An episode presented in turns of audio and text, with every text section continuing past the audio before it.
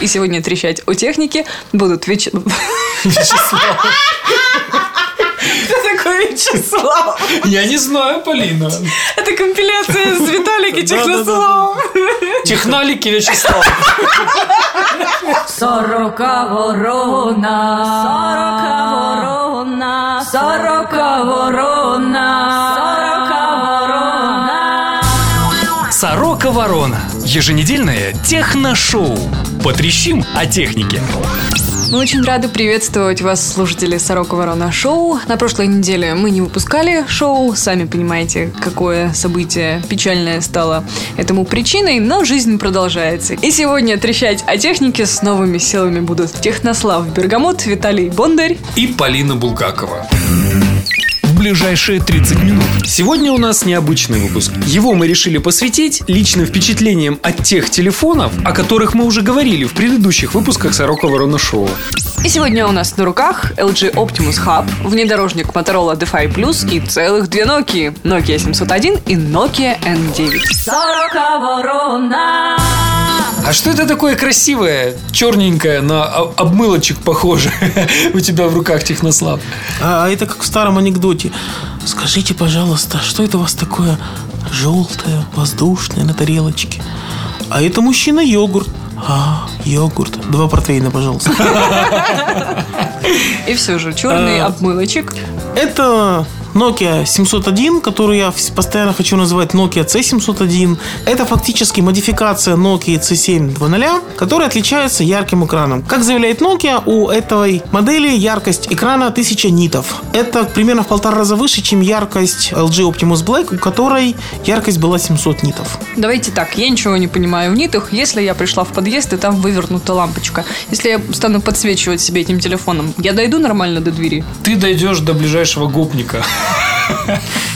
Вообще эту яркость можно заметить только на солнце, поскольку в темном помещении а, любой дисплей, который будет светиться, он будет в любом случае выглядеть ярким для человеческого глаза. А Вот на ярком солнце, причем я даже успел там захватить какой-то октябрьский денек, э, где еще можно было застать какое-то солнце. На ярком солнце вот яркость этого экрана выглядит действительно очень хорошо.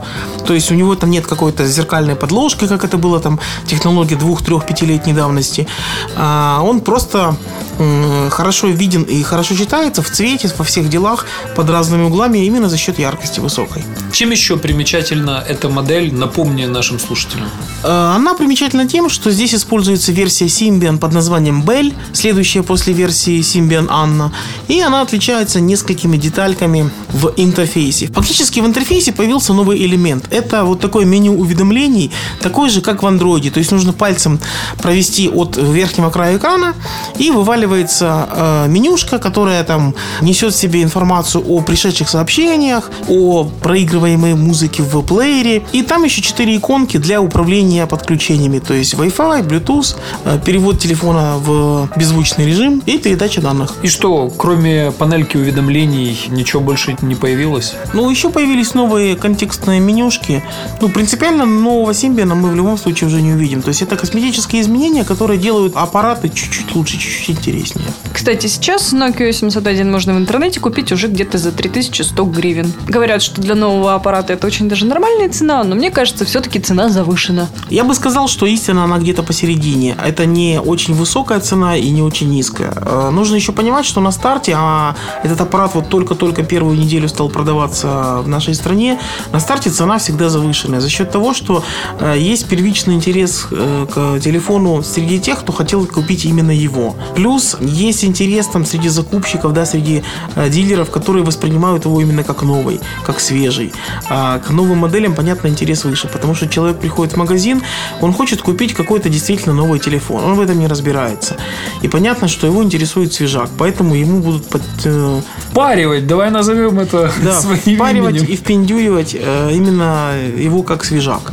Я бы еще добавил, что в Nokia 701 добавлена технология NFC, и, в принципе, это позволяет работать вот с аксессуарами Nokia, которых мы вряд ли увидим на нашем рынке из-за их дороговизны. И в нем стоит специальная версия Angry Birds, которая позволяет открыть следующие уровни только при наличии такого же Angry Birds в телефоне с поддержкой NFC. То есть нужно просто присоединить оба телефона друг к другу, и тогда откроются новые уровни. Но это все очень далеко от реальности, поскольку ни этих устройств, ни этих аксессуаров на рынке толком еще нет.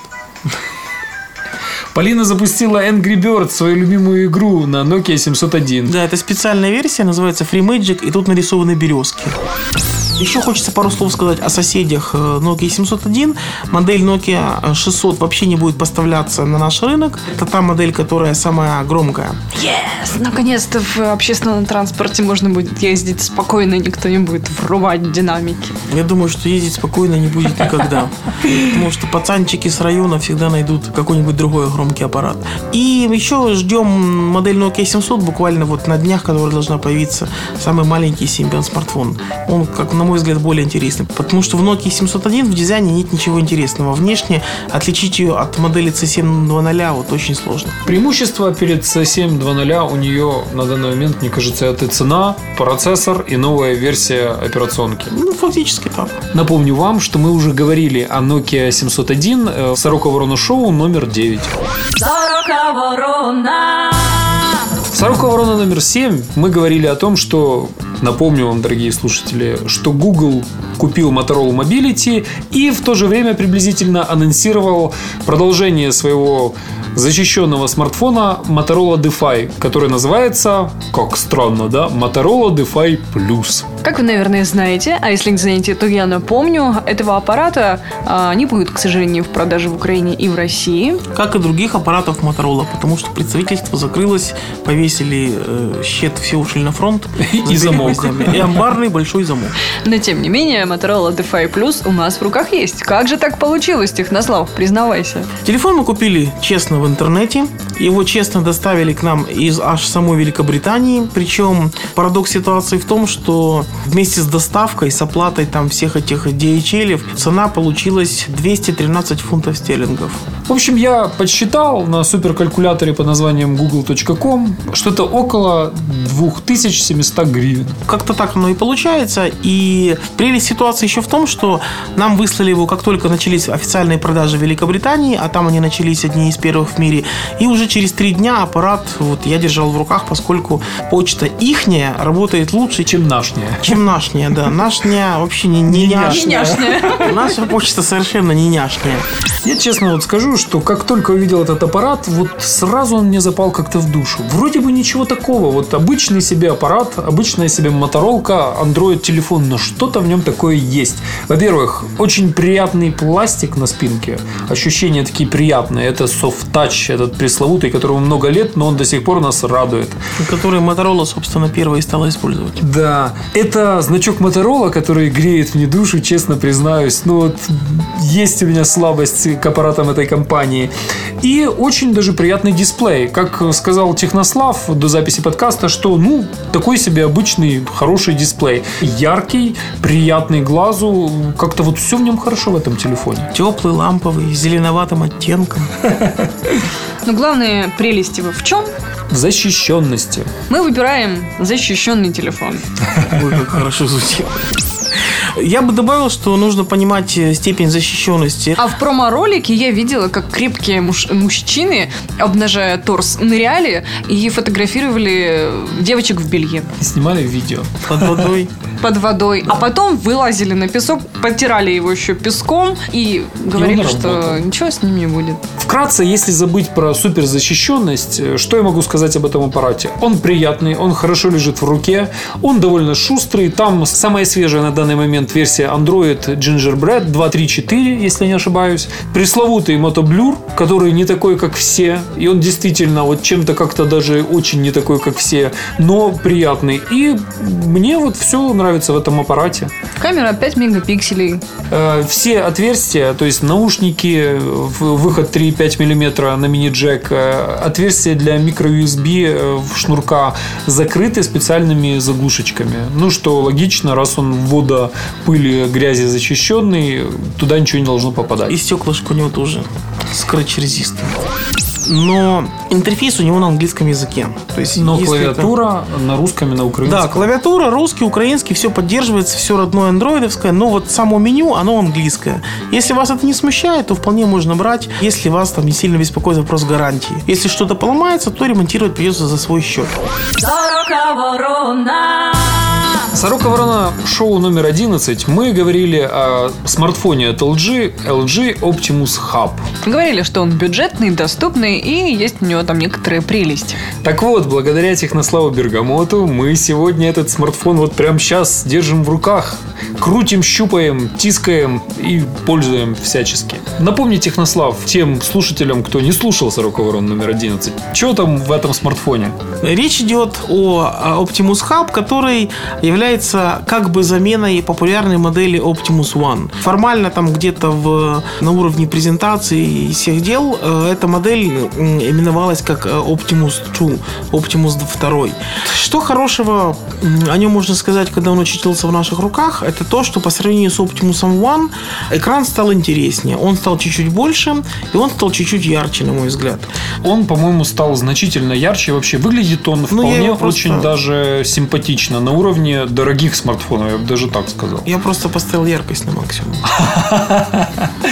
Но все равно. Но он все равно приятный. выглядит ярче, вот, и на этом, к сожалению, все его преимущества, наверное, заканчиваются.